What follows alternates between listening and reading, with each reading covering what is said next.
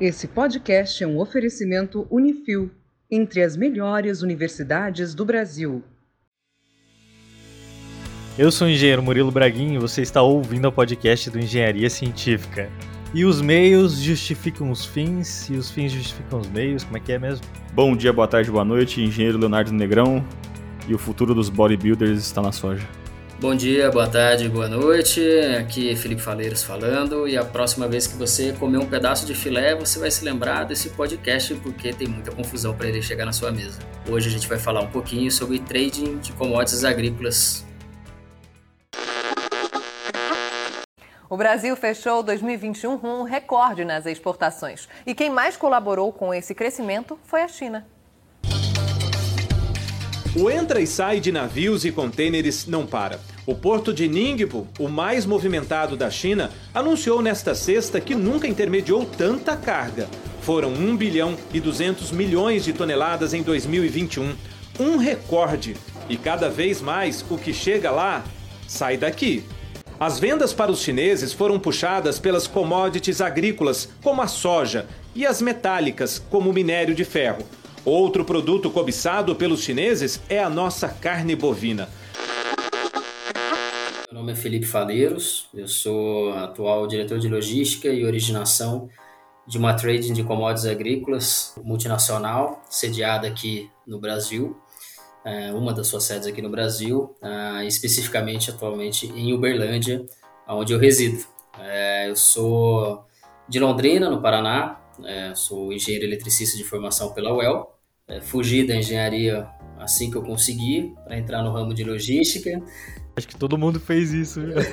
todo mundo tenta, né, em algum momento. Cara, na prática, a engenharia elétrica era, foi um, um, grande hobby que eu achei que ia tornar profissão e que segue sendo um grande hobby. Né? Então, eu, é, ao longo do curso, fui descobrindo um pouco mais sobre empresa júnior, empreendedorismo, centro acadêmico. Então, me enfiei tudo que, tudo que se pode se enfiar numa, numa faculdade de engenharia que não fosse a área técnica. Estou com 12 anos de carreira, 12 para 13 anos de carreira. Comecei no, nas ferrovias, trabalhando com logística multimodal, ferroviária e portuária. Estou há quase sete anos trabalhando basicamente agora só em, em trades e commodities agrícolas. Né? Primeiro, só para dar uma, uma é, nivelada no, no, conhecimento, né?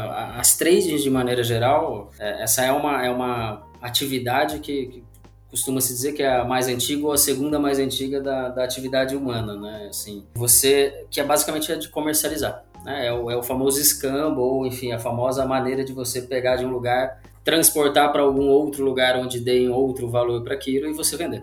Então, isso é independente do tipo de produto que você está é, operando, né? Você é uma trading é, por si só, por estar tá fazendo esse tipo de processo. Pega um produto mais bruto, revende em outro local por um outro preço e acaba ganhando alguma margem em cima disso. Essa é a atividade de trading. Então, basicamente, a gente é o, o, o grande atravessador do mundo, né? Tem commodities agrícolas, tem petróleo, tem gás, tem carvão, minério, enfim. No nosso ramo aqui de atuação, a gente está falando das commodities agrícolas.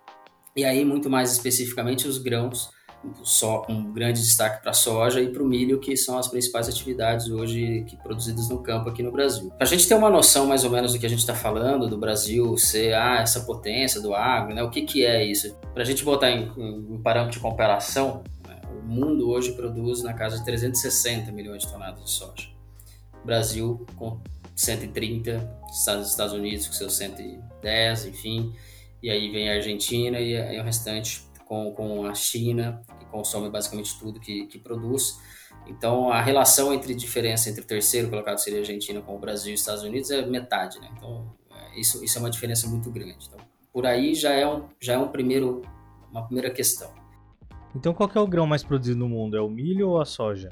O milho é uma, uma cultura muito mais produzida no, no, no, mundo, até porque ela tem uma facilidade de adaptação ao solo muito maior, ela consegue ser produzida em lugares mais inóspitos um pouco, mais frios, por exemplo. A soja não, não necessariamente adere bem a regiões frias, é um, um pouco mais difícil o, o plantio e, o, e, a produção, mas o milho não, o milho já é uma planta um pouco mais, bem mais resistente.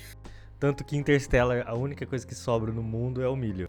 E aí o grande líder de produção de milho é os Estados Unidos, que utiliza isso como uma potência doméstica para a utilização de, enfim, combustível, é, açúcar, tudo é feito do milho lá, basicamente. São mais de 350 milhões de toneladas, etc. E aí o Brasil vem como segundo. Né? O Brasil hoje já também tem produzido mais de 100, mil, 100 milhões de toneladas de maneira consistente no milho. A terceira região produtora já vai ser a Ucrânia. Seria. Mas enfim, a Ucrânia que, que, que beira aí seus 30 milhões de toneladas. Então, se você colocar em, em parâmetros de comparação, né, o Brasil e os Estados Unidos produzem absurdamente quantidade de grão. Só que no caso dos Estados Unidos, dessas 350 milhões de toneladas de milho, mais ou menos, eles consomem grande parte. Então, o Brasil não é o maior produtor de milho, mas ele é o maior exportador. Então, se você pega só essas duas culturas, o Brasil é o maior produtor e exportador de soja, é o segundo maior produtor e o maior exportador de milho do planeta, assim, mais de dobro, três vezes em relação à concorrência. Né? Então, é, é, por isso que se diz aí, por isso que essa força do campo é, é muito grande. Esse é o primeiro ponto, é onde já estamos. A segunda questão é sobre os países que têm a capacidade de aumentar isso. E aí você tem duas maneiras de aumentar a capacidade de plantio, as principais. É a elevação da produtividade pelo, pelo hectare plantado ou aumento de área plantada. Né? Obviamente que a gente, é, o Brasil já está chegando, ainda tem muita área agriculturável para ser transformada, que a gente fala. São basicamente as, as áreas que foram utilizadas é, centenas e século desde o século passados aí dos séculos passados para pecuária extensiva é, que o solo já ele pode ser é, transformado em pouco tempo para uma produção de agricultura dessas dessas culturas de soja milho etc de maneira fácil. É, você pode coexistir numa pecuária intensiva com agronegócio junto. Então só nessas áreas o Brasil daria para dobrar a quantidade de produção sem ter que, em absoluto, derrubar qualquer árvore ou expandir qualquer terreno a mais do que a gente já tem hoje. Então, isso já é um ponto. A gente já tem a terra suficiente para dobrar essa capacidade é, no país.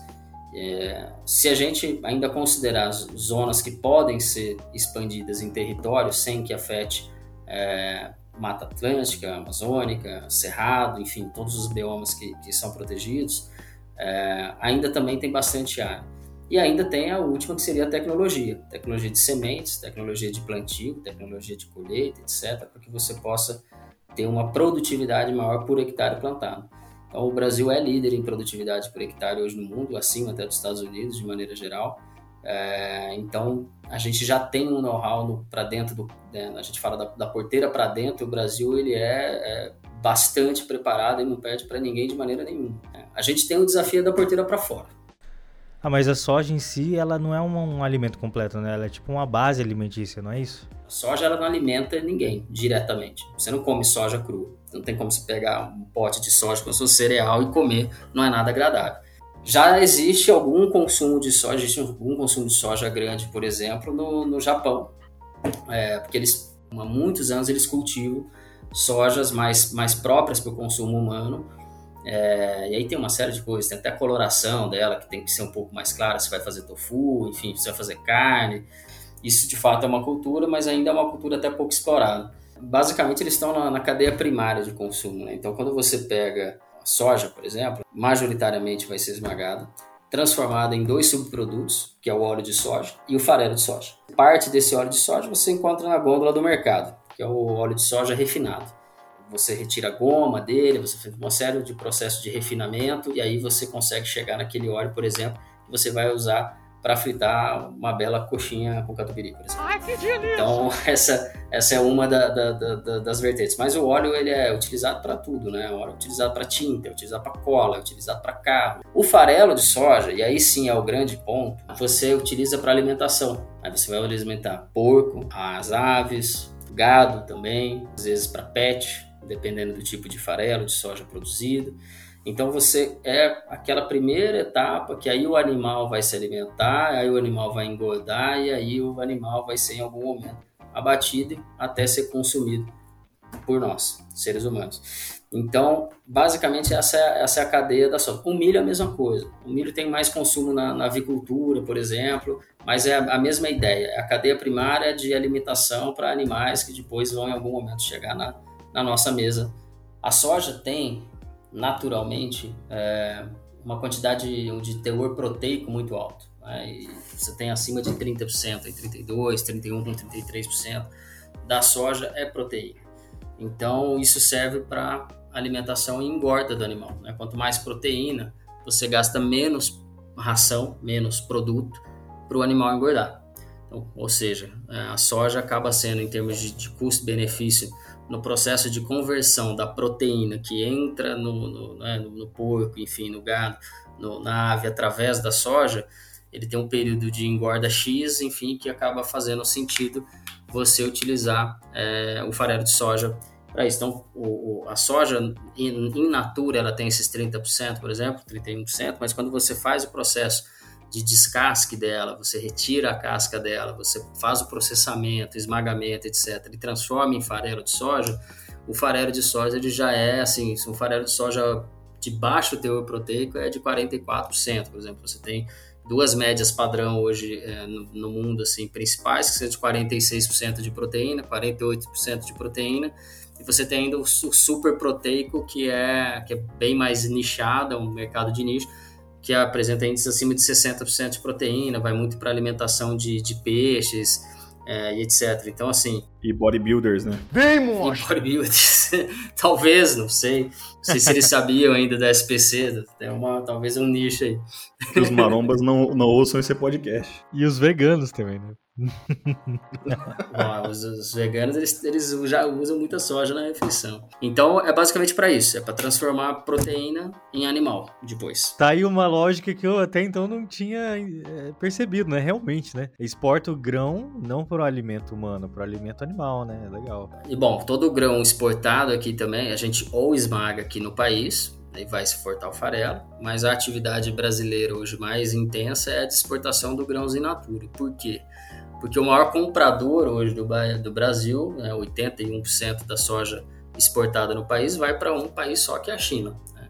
E a China, ao contrário do Brasil, é, resolveu fazer os investimentos em industrialização, até porque ela consegue, através da industrialização, manter a economia um pouco mais perene do que simplesmente viver de ciclo e ciclos de commodities, como o Brasil, infelizmente, acaba vivendo aí já desde o do início da sua história, ciclo da borracha, ciclo petróleo, ciclo de etc, agora é grão. E então os caras estabilizam a economia, dão muito mais emprego e tal, e já fornecem uh, o farelo para utilização na, no, nos grandes uh, locais que eles têm de, de, de, criação de porcos e aves, etc. Então a gente manda em natura para eles esmagarem lá.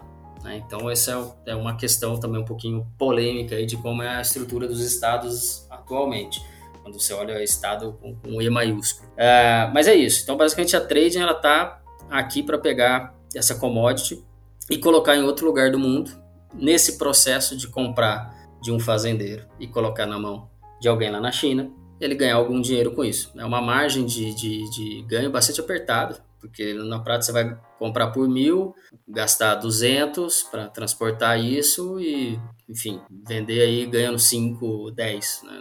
Não é uma atividade lucrativa, é com uma margem muito alta, mas é uma atividade de escala muito alta.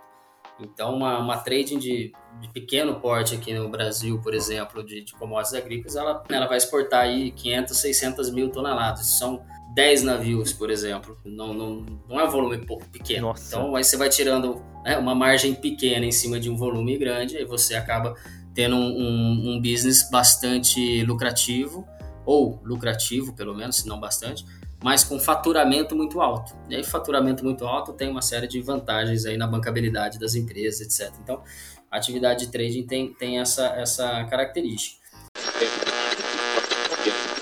E como funciona essa composição de custos, por exemplo, de um produto sair do Brasil e ir até a China?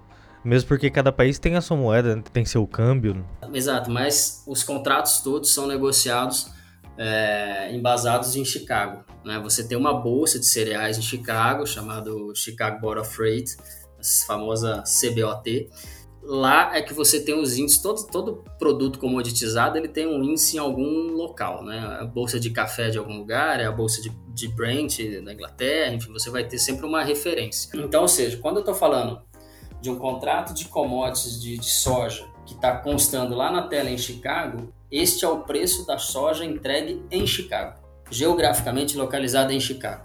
Só que isso não acontece, ninguém entrega soja em Chicago. Sim.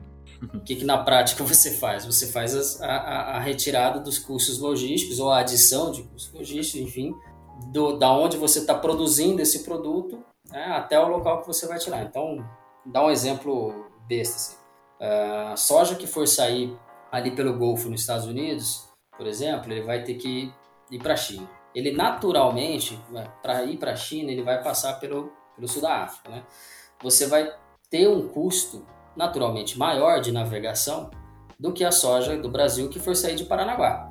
Já está mais próximo é, do contorno da África do que o cara que está saindo lá no Golfo lá em cima. Então, a soja, se você plantar uma soja em Paranaguá e plantar uma soja no Golfo, essa sua soja de Paranaguá automaticamente já vai valer mais, porque ela vai, vai ter um desconto menor de frete. Então, naturalmente, a soja que estiver no porto, ela vai ter sempre um custo maior. Você vai conseguir é, o produtor que produzir essa soja conseguir sempre vender com um preço melhor, porque ele já está próximo do porto. O cara que está em Paranaguá contra um cara que está lá nos Estados Unidos, saindo pela, pela costa leste, vai ter é, um desconto em relação ao brasileiro. Então a soja brasileira ela tem, comparado ao maior mercado consumidor do planeta, que é a China, tanto para a gente quanto para os Estados Unidos, quanto para qualquer um, o maior consumidor é a China, a soja brasileira já tem um diferencial competitivo pela posição geográfica onde a gente está. E aí que você começa a ter as alternativas logísticas e uma parte mais complexa da atividade é, quando a gente fala operacionalmente. Você colocar um navio no porto e levar para a China, essa não é uma atividade complexa, é uma atividade de, de complexidade muito baixa. De, é, obviamente de risco alto, de impacto altíssimo, mas de complexidade baixa. Agora, quando você tem tirar uma soja do interior do Mato Grosso, no, 150 quilômetros de rodovia não pavimentada, com três pontes, balsa e etc., aí o negócio começa a ficar divertido. E é basicamente essa é a minha grande função atualmente, uma delas. Porque isso tudo vai influenciar no custo do frete, né? Na, no tempo de entrega, né? Exatamente. A commodity é um, é um, é um produto que a logística necessariamente ela, tá, ela é muito relevante na formação do preço. Né? Ela é quase mais, mais de 30% da formação do preço da soja acaba sendo a logística. Então, é, um erro enquanto você precificou esses frete e quanto você efetivamente realizou, é, queima toda a sua margem do negócio. Então, como eu estava falando, você tem margem baixa. Então, vamos supor que você fez ali numa boa compra uma margem de 3 a 5 dólares por tonelada, 25 reais. Uh, um frete do Mato Grosso até os portos pode variar de 350 reais, 340 reais até 550. Então, se você, na hora que for comprar essa soja, na negociação com o produtor, foi muito agressivo na sua consideração de frete, não, eu vou considerar aqui que vai fazer 350 reais. E aí você vai tirar no meio da safra e paga 550 reais, você gastou 200 reais por tonelada para ganhar 25. Parabéns, você acabou de começar a quebrar sua empresa. Então, é, essa, essa é a, um, um grande ponto da, do, da logística. E como eu disse eu, no começo, né, eu tô também hoje faço a diretoria da área de originação. A originação no nosso business é basicamente quem compra o grão, é quando o grão entra para dentro do sistema. Ele é a origem do, do objeto final, que é, que é a venda da soja em algum lugar. Então, primeiro você precisa comprar, você precisa originar ela. Então, aí sim é a parte de negociação com os fazendeiros, com os cerealistas, com enfim, os, as, os grandes produtores. Nós não produzimos soja, nós não temos fazenda, nós apenas compramos de quem produz, temos o contato de quem compra e fazemos esse atravessamento e essa logística. Então, basicamente, a nossa, a nossa atividade mais perigosa ela está na gestão dos, riscos de logística e também na gestão do, dos riscos de, de preço. Né? Você tem uma variação cambial muito grande, você tem uma variação é, intensa do próprio preço da soja em Chicago. Então, toda a estrutura da companhia de trading ela precisa ser o máximo possível redeada.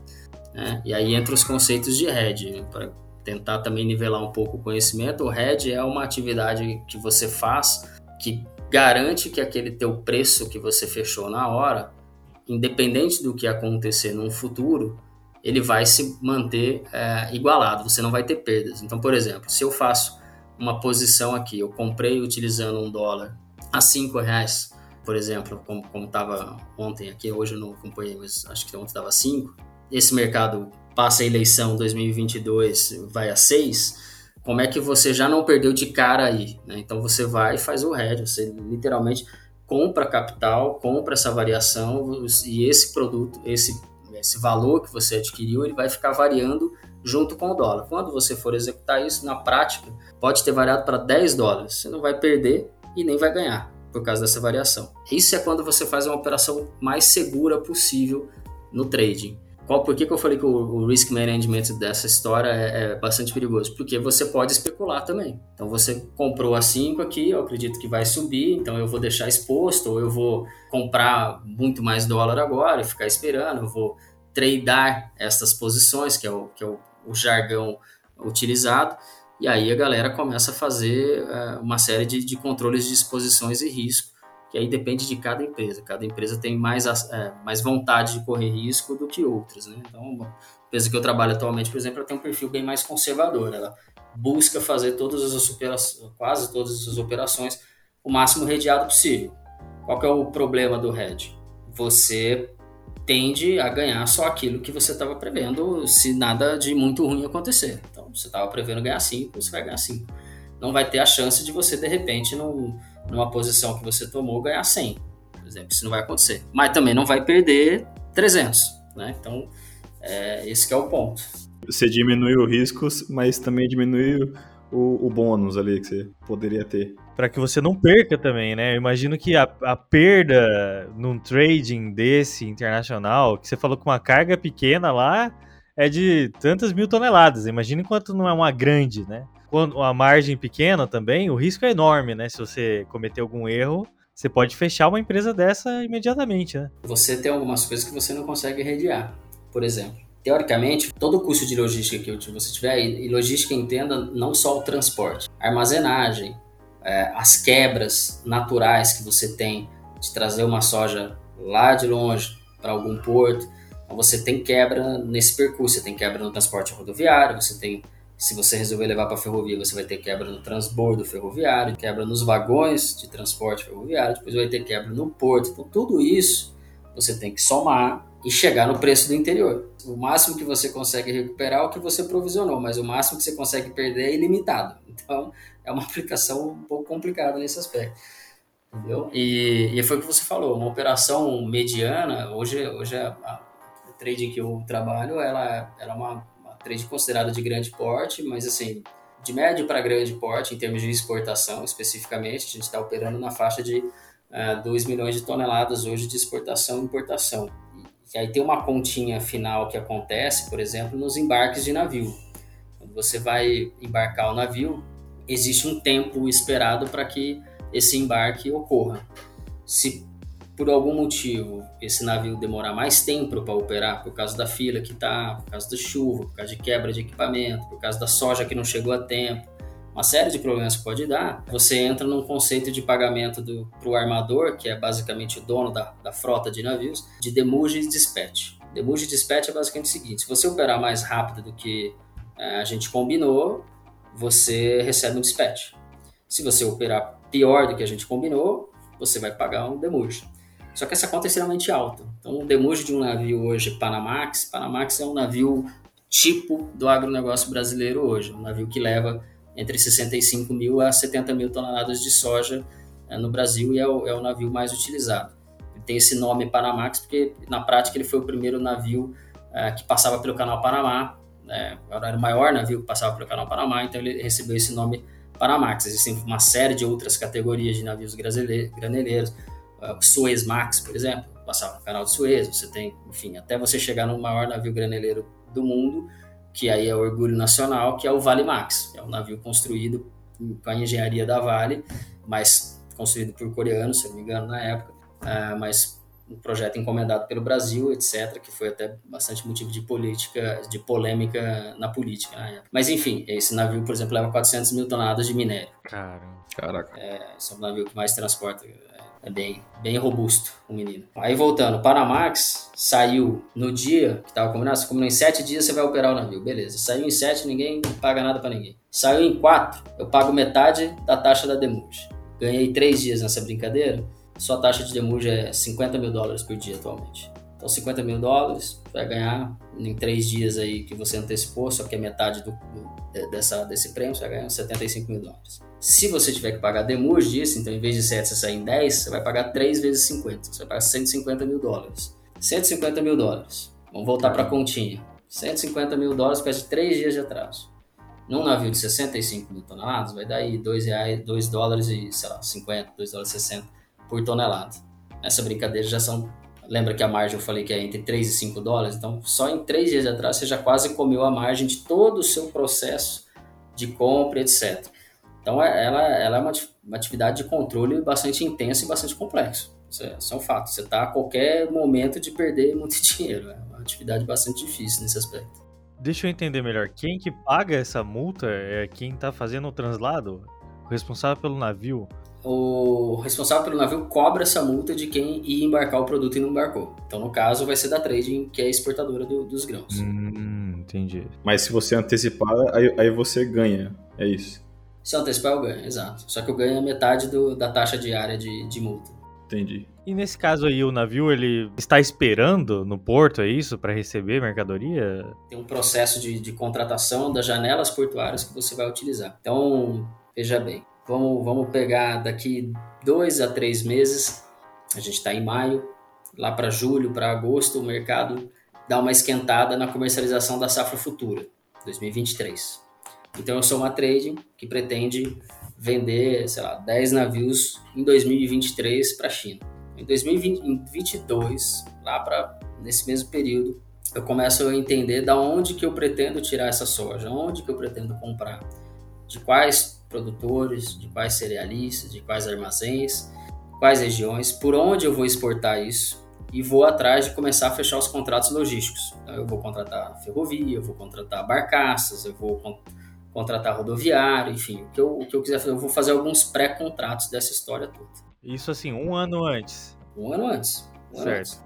E eu vou chegar para o produtor e às vezes vou comprar um contrato futuro do cara a gente vai fechar esse contrato, o preço é tanto, fechou, dólar foi tanto do dia, tá aqui. Vou, aí tem algumas série de modalidades, mas eu vou pagar para o cara normalmente quando ele me entregar o produto daqui oito meses, por exemplo.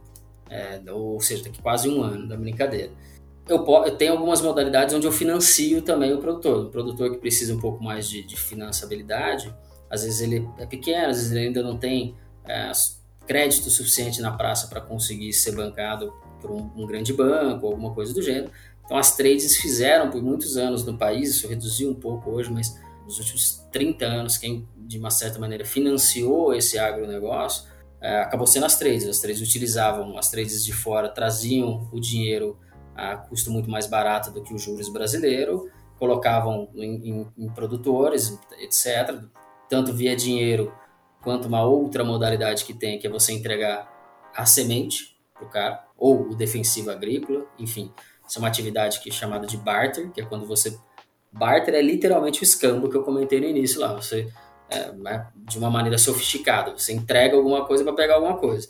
Você entrega aqui um fertilizante, entrega uma semente, uma certa antecipação para o cara fazer o plantio dele, etc. Ele vai te pagar isso em soja daqui X tempo. Então, no nosso caso aqui, a gente fez o, o, o contrato futuro. Eu vou receber essa soja lá na frente, para daí eu embarcar naquele contrato de logística que eu tinha contratado, etc, etc, etc, para fazer o navio. Quando eu já fiz essa previsão de como esse fluxo ia funcionar ou deveria funcionar no ano que vem, eu já vou para o mercado vender os navios naquelas janelas. Então eu olho o período de safra, olho tudo que vai acontecer, etc. E falo, olha, trader, né? Trader é a, é a posição do cara que faz a, a, a venda, principalmente, dos navios é, nos portos. Então, esse trader é um cara que tem que ter é, domínio de idiomas elevado, tem que ter, enfim, relacionamento é, internacional, viajar bastante, etc. Porque o cara vai, em algum momento, passar a mão, ligar para um, um chinês ou colocar um corretor no meio e tentar vender a soja dele em março em Santos, no terminal tal, porque a minha logística falou que vai ter esse navio lá em tal período. Quando chega o ano que vem, o cara nomeia o navio, coloca esse navio naquela janela que você combinou. E aí, meu amigo, passou 12 meses desde que você vendeu esse navio. Então muita coisa acontece. Sim. E aí, às vezes, foi o que eu falei: a soja não tá lá, a ferrovia não performou, o rodoviário ficou muito mais caro, sei lá, enfim. Aconteceu uma pandemia no meio do caminho. Uma guerra. Aconteceu uma pandemia, por exemplo, como aconteceu em 2020. Então, são anos interessantes. 2020 a gente teve uma pandemia bem no, no, no pico de safra brasileiro, que é entre fevereiro e março. Né? Então, além de todos os problemas naturais que ela trouxe, a gente ainda teve essa adição de felicidade no nosso dia a dia, que não foi nada simples, né? Naquele primeiro momento da pandemia, você tinha, vocês devem se lembrar, não, não tinha estrutura de, de, postos aberta, né? Porque a galera saiu baixando o decreto de tudo quanto é jeito sem pensar, e aí os postos fecharam, os caminhoneiros não tinham de comer. Não tinha borracharia para o cara arrumar um pneu. Tinha borracharia. Então, assim, foi, foi bizarro aquele início. Enfim, então 2020 teve isso, 2021 já vem inflação, diesel, uma série de coisas que, que, que prejudicou, e esse ano vem aí um, a, a guerra, né? Então, tem, tem sido anos bastante interessantes de se viver na, na, na safra brasileira, principalmente para quem está na, na, parte de logística e trading. Existe uma grande complementaridade entre o Brasil e a China. Eles também são nossos principais clientes de carne de porco, óleo de soja, açúcar e frango. Para que o produtor brasileiro possa competir ainda mais nesse grande mercado global, é preciso fortalecer a logística do país. Ela é uma das peças chaves para o aumento da competitividade brasileira no exterior. Mas requer um planejamento bem forte, né, para poder fazer uma operação dessa, né? A gente vê que tem bastante coisa que pode influenciar, que varia, né, que é meio que variável por natureza, mas você tem que estar tá tudo meio amarrado ali já previamente, né? É, sabe qual que é o grande ponto? Acho que a, a, a magia aí do negócio no termos de, de logística de exportação do agro aqui no país não é necessariamente você ter tudo planejadinho, porque é aquela história do, do Ike Eisenhower já falava, né? Assim, o, o planejamento, o plano é inútil. O planejamento é fundamental. O ato de planejar é fundamental, mas o plano não serve para nada, ele não ele não resiste ao primeiro contato com o inimigo. Né? Você não precisa ter necessariamente um plano perfeito, você precisa ter planos A, B, C e D ao mesmo tempo. Então, na prática, você tem uma soja no, no coração do país aí, é, se você simplesmente contratar uma única logística para Santos, por exemplo, você pode, ferroviária, você pode enfrentar riscos tradicionais como queda de barreira em Santos, que é deslizamento de terra sobre a linha férrea, aí você perde 5, 10 dias até isso, isso se acertar, depois gera uma série de né, bolhas de, de, de, ativos parados, enfim, é uma série de complexidade. Então, se você que já conhece essa característica, vai lá e compra um milhão de toneladas na rota de ferrovia, toda um milhão de toneladas que você vai fazer vai ser na ferrovia, na mesma ferrovia para Santos, pô, você é no mínimo louco. Então, o ideal é você pegar esse um milhão e colocar, sei lá, 300 mil num, num fluxo, 300 mil no rodoviário, 400 mil em vez de eu tirar para Santos, eu vou tirar para Vitória, outros 300 mil eu vou tirar para outro porto, enfim, para eu ter alternativas durante o escoamento, porque a única certeza que você tem é que teu plano não vai funcionar. É verdade. Essa é a única certeza que uma trade tem. Olha, caramba, mas ó, interessante, eu tava pensando aqui, cara, são tantas variáveis na construção civil, a gente geralmente coloca lá os coeficientes de majoração, ou então várias linhas de frente de obras para que a obra lá no final, né? Eu fiquei fazendo um paralelo, dê certo, né? Eu acho que é mais ou menos nessa linha aí. É isso, exatamente. Você vai, vai administrando, os, em vez de administrar os tempos e folgas, você vai administrando os, os riscos que você está disposto a correr ou não, né? Como, como é que você vai, vai dividir esse, esse risco com as outras áreas da, da empresa também, né? O financeiro vai tomar seus riscos, a área de vendas vai tomar risco dele, a logística vai tomar os riscos, enfim. É, é um processinho interessante. E o Brasil, sendo aí um dos maiores exportadores, funciona bem a logística interna nossa? A malha ferroviária nossa, aliás, esse é um podcast que a gente quer fazer. Como andam os trens do Brasil? no trilho. Podcast que eu, eu posso tentar de alguma maneira ajudar. Trabalhei nas duas maiores companhias, nas três maiores companhias de ferrovia, na verdade, do país. Né? Tem, se for pensar, tem quatro. É vale, MRS, Rumo é, e atualmente a VLI, que é uma empresa que fez spin-off da Vale. Eu comecei minha carreira na, na LL, que era que se tornou a Rumo, hoje logística. Depois fui para a Vale, logística, na parte de minério, e migrei para o spin-off depois dela, que foi a VLI. Então, trabalhei em 75% das empresas ferroviárias do país hoje, é, de, de, de volume relevante. Cara, é uma transformação que vem sendo pouco percebida pelo público, mas essas empresas investiram mais de 30, quase 30 bilhões de, de reais nos últimos 10 anos. Porra! Tudo isso? Facilmente entre compra de ativos, compra de, de locomotiva, construção de oficinas, melhorias de ramais.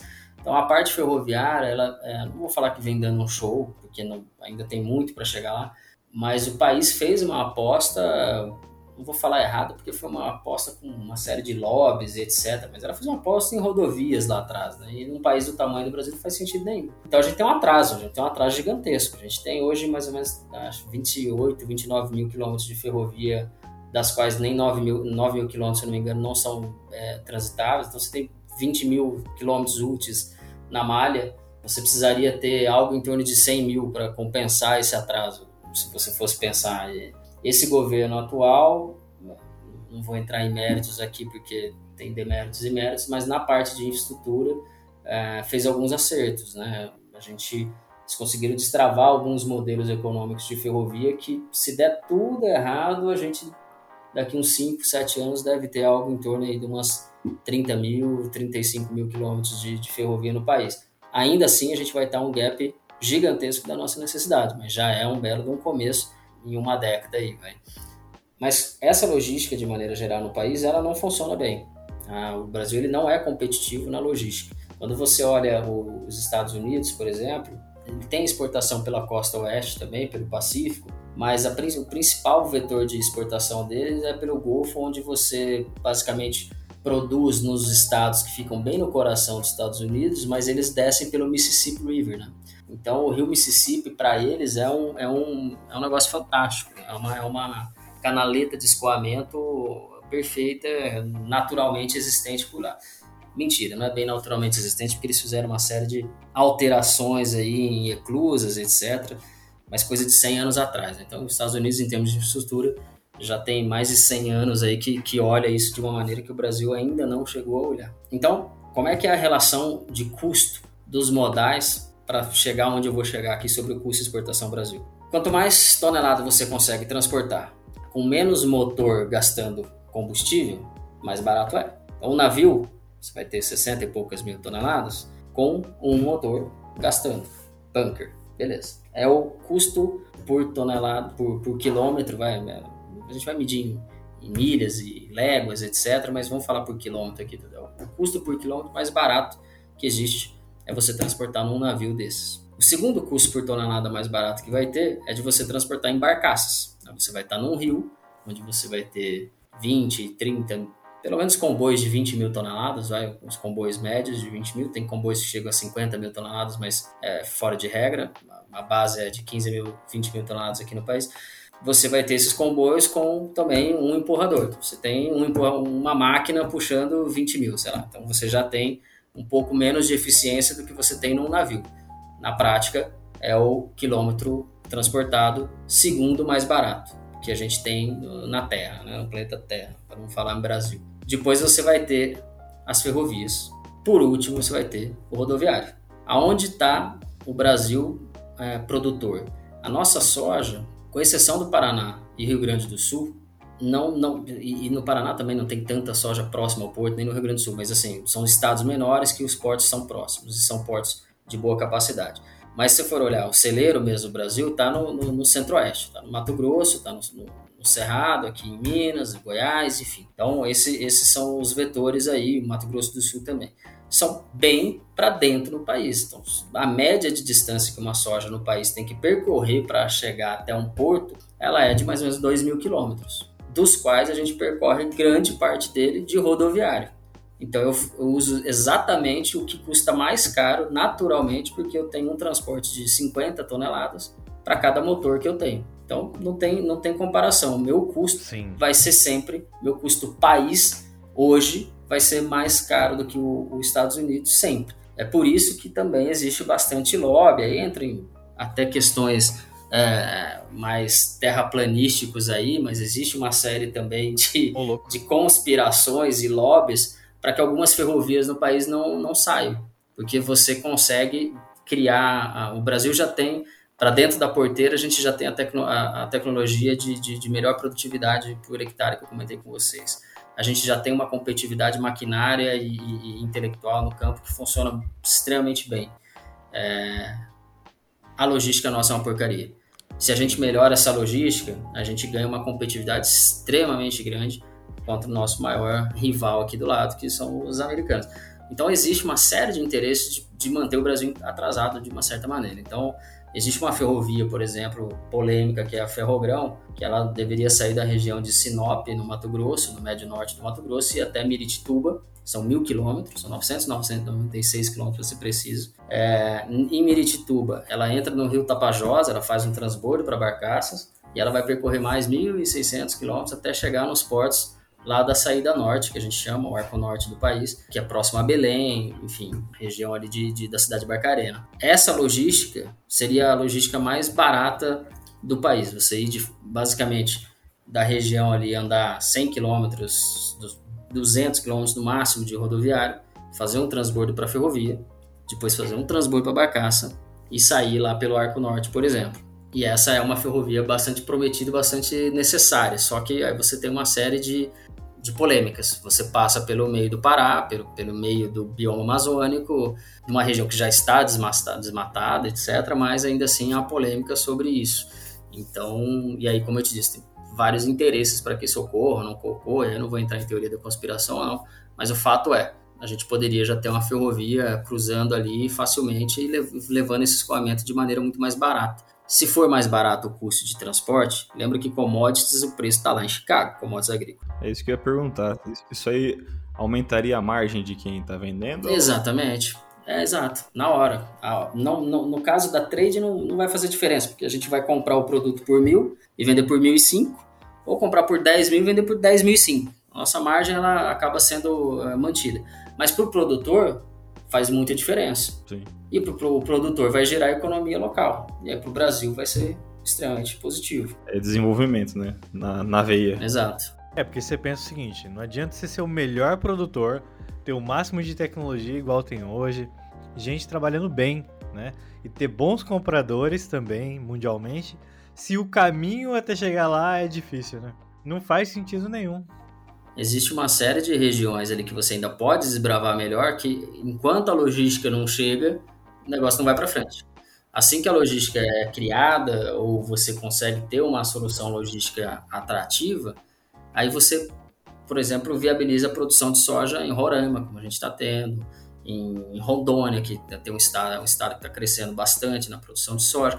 Você agora tem uma, uma, uma logística um pouco mais competitiva que você tira de rodoviária, uma, uma rodovia que é a 364, muito bem conservada, vai até Porto Velho, por exemplo. De Porto Velho você vai pegar o Rio Madeira e vai até principalmente a região de Itacoatiara em Manaus ou em Santarém, é, ali no Pará. Dali já vai sair de navio. Né? Então tem, tem, tem isso também, né? Os rios amazônicos eles têm uma profundidade absurda. Então os, assim, essa é uma viagem que acho que todo brasileiro tinha que fazer em algum momento da sua vida, tipo ir à Meca. Assim, você, alguém precisa ir para a região amazônica para entender mais ou menos o que é aquilo lá. É um negócio bizarro, assim, assustador em termos de tamanho, em termos de volume, etc. Então, nessas regiões, Santarém, se você olhar no mapa, o Santarém está bem adentro do país. Né? Só que você tem um rio é, Amazonas chegando ali, que é a conjunção do Tapajós com Madeira, e o navio consegue vir lá da China, se quiser, até Santarém. Ele vem para dentro, bem dentro do país pegar a soja ali. Ele consegue fazer esse, esse roteiro. Então, essa é uma logística muito eficiente, por exemplo. Você produzir ali na região de Rondônia, levar para Porto Velho, tirar de barcaça até Santarém, e dali já sai de navio para qualquer canto do mundo. Com certeza. Tô vendo até aqui no mapa, que interessante, né? Como entra bem assim numa região central do país mesmo. Nossa, sai muito do litoral, né? É, muito. E aí quando chega no, no navio, acabou, ou não? Ou ainda a trading ali tem que acompanhar esse, esse percurso lá, a entrega lá no destino? Tem as modalidades de venda, né? Toda vez que você vai fazer uma venda, é, você pode fazer ela é, na modalidade FOB, que a gente fala, a brasileirada aqui de FOB.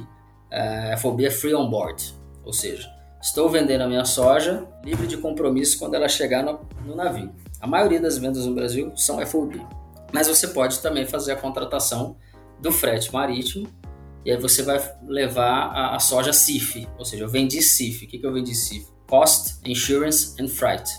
Então você vai levar uh, vai, vai pagar o custo de transporte, seguro, né? levar até a China, por exemplo, para descarregar. Obviamente, cada, cada vez mais que você assume uma outra etapa da cadeia, você tem mais chance de ganhar mais uma margem, também tem uma chance de perder dinheiro, porque esse business é assim. Então, é, depende das, das trades sobre querer montar uma mesa ou não de, de, de, de afretamento marítimo. No, no, no, nosso caso, por exemplo, a gente tem uma mesa de afretamento marítimo que fica na Europa. Então, os navios que eu vou afretar, aliás, produto que eu vou colocar em final de maio, lá em Vitória e tal, eu já estou em contato com o cara da Europa para falar, olha, você precisa colocar o navio mais ou menos entre a data do dia 17 e dia 25, porque a janela do porto ali vai estar tá melhor, menos carregada, etc. Ele vai se responsabilizar pelo custo de frete. O cara tem uma equipe inteira só para ganhar dinheiro ou não, né, mas tentar ganhar dinheiro no, no agenciamento marítimo também. Ele vai tanto levar soja para a Europa quanto levar para a China. Ele é que vai fazer essa contratação e essa gestão desse produto. Mas, de maneira geral, no país, quase todo mundo, é, sei lá, se tiver que chutar aqui, eu diria que pelo menos uns 70% hoje, para mais, sai, sai FOB. Você vende no porto, entrou no navio, acabou meu compromisso, é problema de quem comprou. Interessante. É, que eu imagino que fica mais fácil, né, da trading administrar isso aí. Né? É, é, você, tem, você tem que pensar numa coisa também. Né? Você tem um swing de, de, de caixa bizarro, né? Você. Sim. Lembra que você, você comprou o produto um ano antes. Começa por aí, né? Começa por aí. Você já, tá, você, já, você já tá com esse caixa empenhado. Nossa, isso aí pra mim é inimaginável, porque a minha ansiedade não ia permitir que eu fizesse isso. um, contrato desse. É. Não consigo trabalhar com isso. V vamos pensar na situação mais leve possível. Ou seja, você não adiantou dinheiro para ninguém, você só fechou um contrato em agosto para você receber em março o produto para você escoar a logística ao longo de março e abril e exportar em maio. Beleza. Fechei o contrato. Quando eu recebo o produto em março, eu pago pro cara. Soja não tá barato, soja tá custando 3 mil reais mais ou menos a tonelada. Então, um, um navio aí de 65 mil toneladas, fazer a conta de quanto vai ficar essa brincadeira. Então, você empenha esse dinheiro todo e você vai receber quando chegar aonde você definiu que seu contrato acaba.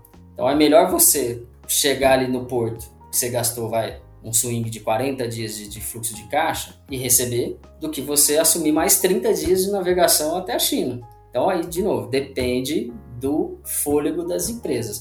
Uma trading como a nossa, por exemplo, ela tem menos é, apetite por tomar esse tipo de risco.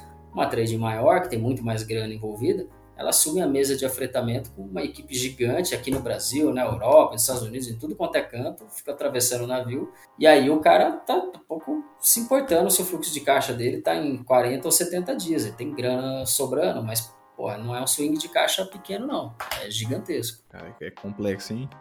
Você tá doido. Mas é gostoso. A gente fala que é a nossa, a nossa droguinha diária, né? a gente não consegue ficar sem. Então, por exemplo, você passa a safra, cara, todo mundo sofre. Na safra, literalmente, todo mundo basicamente não dorme bem, não come bem, não vive bem, uma confusão do inferno, tudo acontecendo ao mesmo tempo.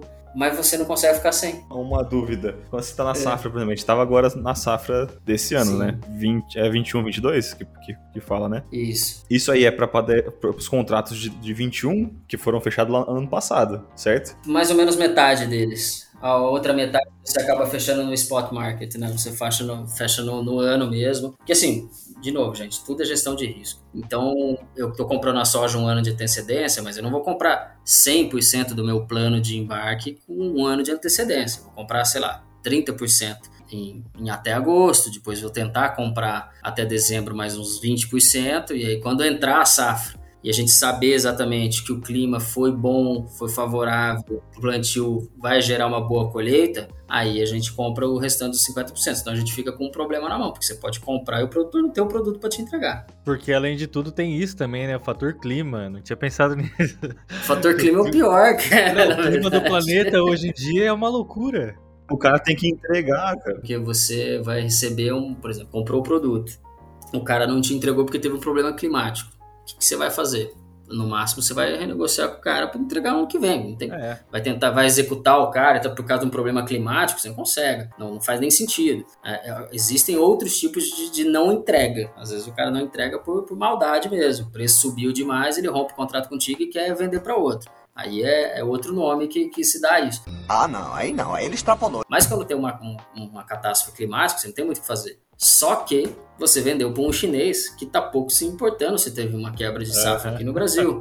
E você já redeou o seu preço todo. Então você comprou a 70, vou dar um exemplo. Comprou.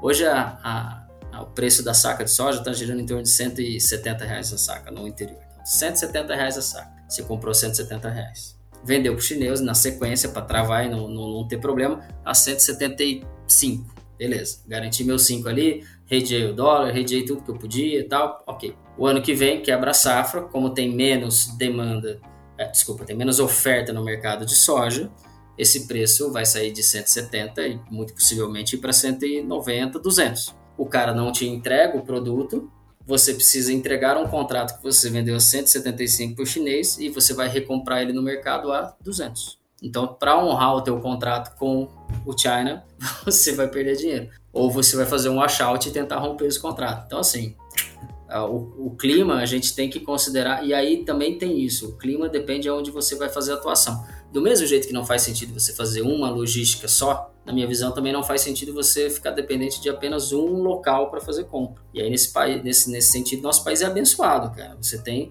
a distância de norte a sul é de 3 mil caramba quilômetros aí, do, do famoso Oiapoque ao Chuí, e isso permite que você tenha várias uh, janelas climáticas diferentes dentro do país. Então, exemplo, você falou, Léo, ah, a gente está acabando a safra agora. Sim, já acabamos a safra do Mato Grosso, acabamos a safra do Goiás, São Paulo, Minas, mas estamos colhendo ainda no Rio Grande do Sul, estamos entrando em colheita agora no, no Pará, e você ainda vai ter colheita, que é considerada colheita de hemisfério norte, porque é hemisfério norte, obviamente, que é a região do Amapá. A região do Amapá que produz acima da linha do Equador é hemisfério norte, produz no mesmo time dos Estados Unidos, ou seja, ele vai entregar soja de boa qualidade, etc., lá para agosto barra setembro. Então, ou seja, se você é uma trading é, e, e, tenta atuar só em um estado, você também está jogando todos os seus ovos numa cesta só. Então, por exemplo, a nossa atuação era uma atuação que vai no Amapá, vai em Rondônia, vai no Mato Grosso, Pará, Minas Gerais, Goiás, São Paulo, Mato Grosso do Sul.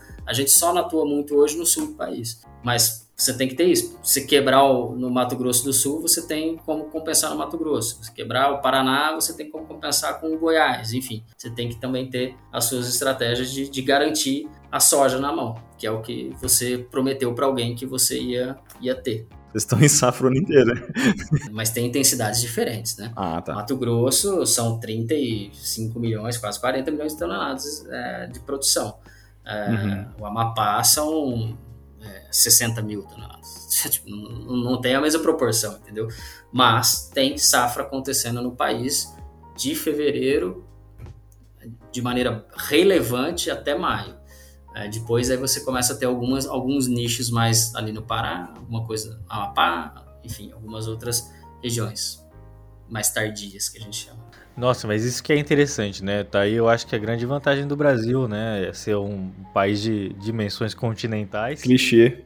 Atleta de clichê. Ah, um clichêzinho é sempre bom, né? Eu, porra, evitei todos até agora. Ah, mas é, cara, o que todo político fala na propaganda agora fez mais sentido para mim, entendeu?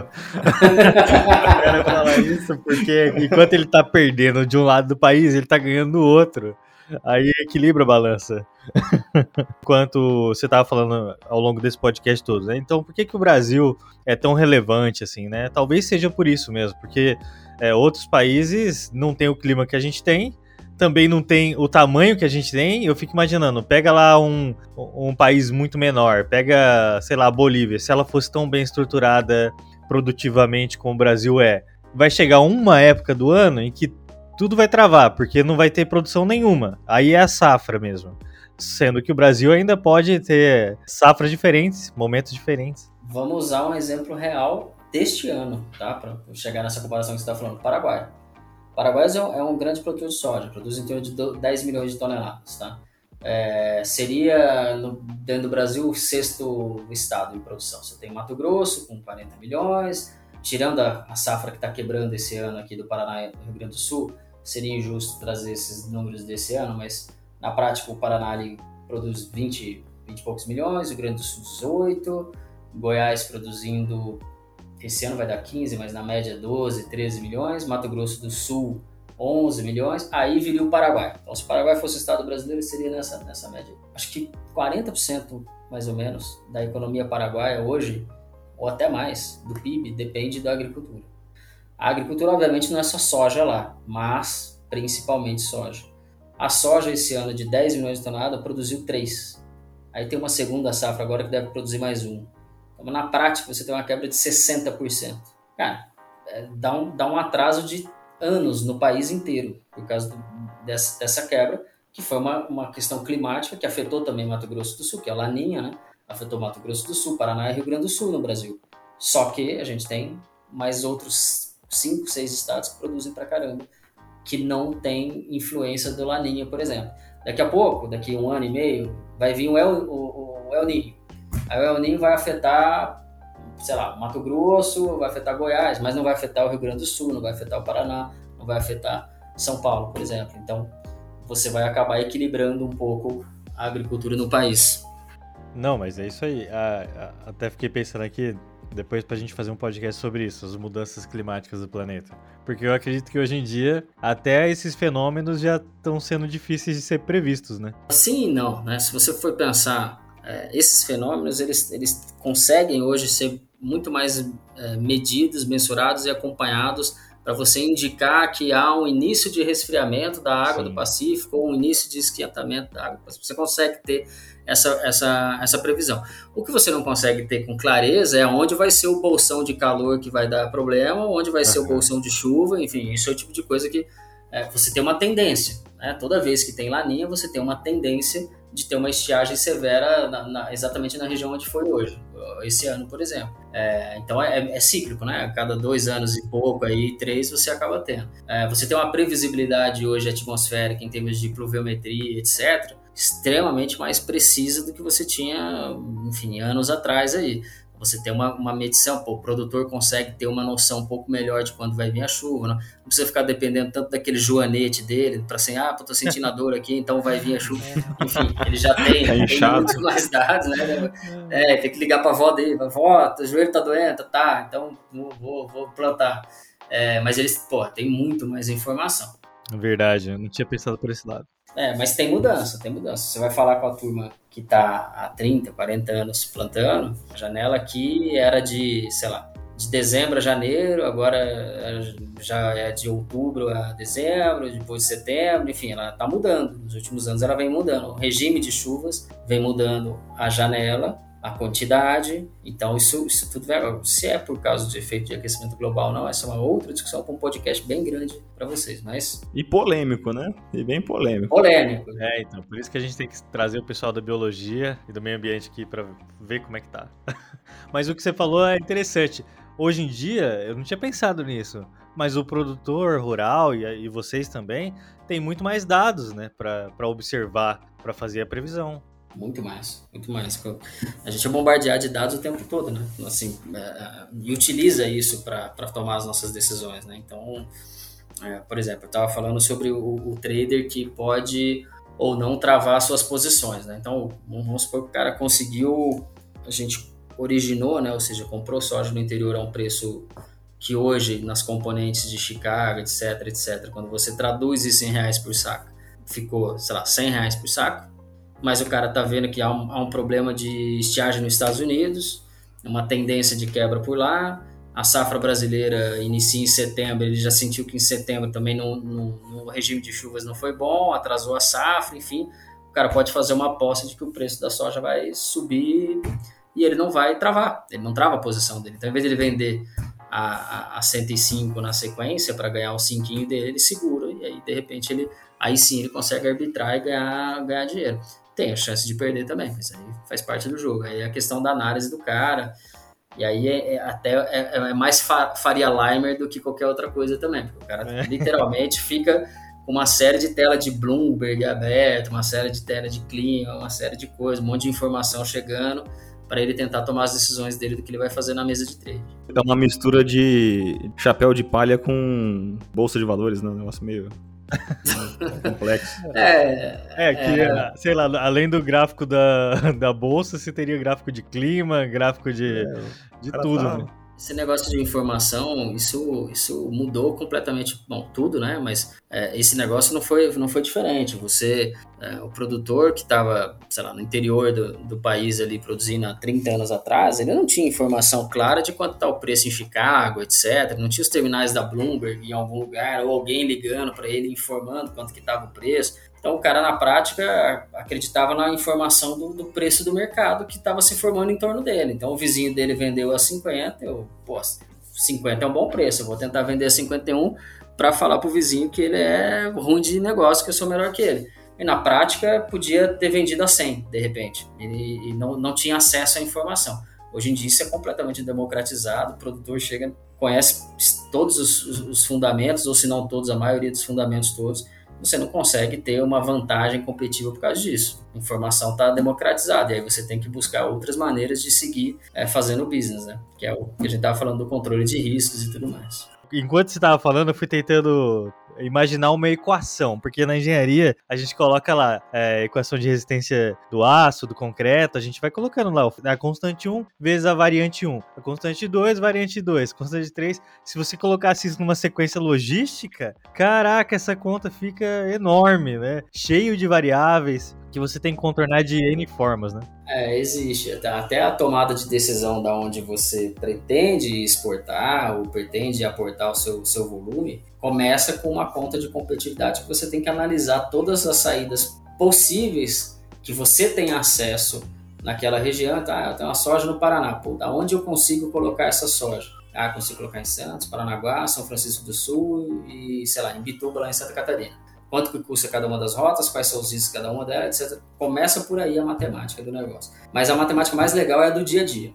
Essa é a louca mesmo. Que aí você pô, deu um problema nesse porto aqui, puta, se eu virar para cá, vou perder menos 10, vou perder mais 10, vou ganhar mais 5. Então, aí você vai fazendo a, a famosa gestão do, do, do PNL, que são os profits e losses de cada uma das, das, das suas responsabilidades.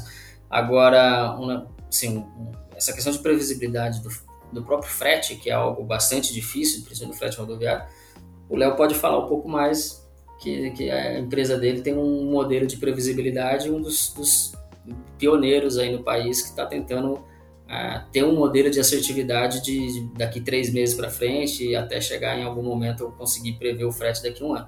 Você imagina a quantidade de, de, de inteligência artificial que tem que ter nessa, nessa questão e variáveis, né, para tentar porra, compor o preço.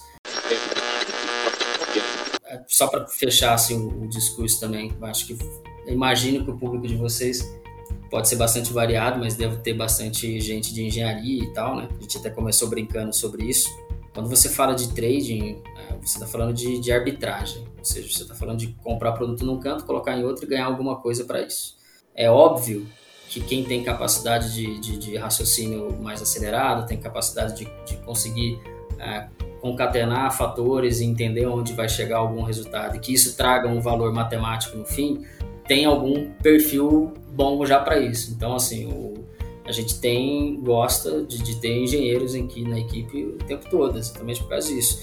Uh, se você tem essa facilidade de raciocínio ainda e tem alguma facilidade de relacionamento comercial, capacidade de, de trânsito político, alguma coisa assim para que você é, tem equipes ou coisa do gênero, aí, aí de fato você tem, tem chance grande de lograr êxito nessa carreira, que, que graças a Deus é onde eu tô, tô envolvido até agora. Então, é, enfim, se tiver engenheiros ouvindo aí, precisamos de profissionais capacitados aí com raciocínio rápido na logística.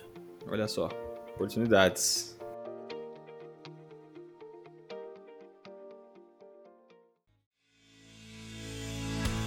E você que é ouvinte aqui do Engenharia Científica, você que gosta do nosso conteúdo, você pode seguir a gente lá no nosso Instagram, engenharia.científica. Converse com a gente, mande sugestões de pauta, ou venha gravar conosco através da sua empresa ou mostrando a sua pesquisa acadêmica. Todos são bem-vindos no Engenharia Científica, um podcast para falar de engenharia com propriedade, bom humor e muita irreverência. Então é isso, pessoal. Muito obrigado e até a próxima.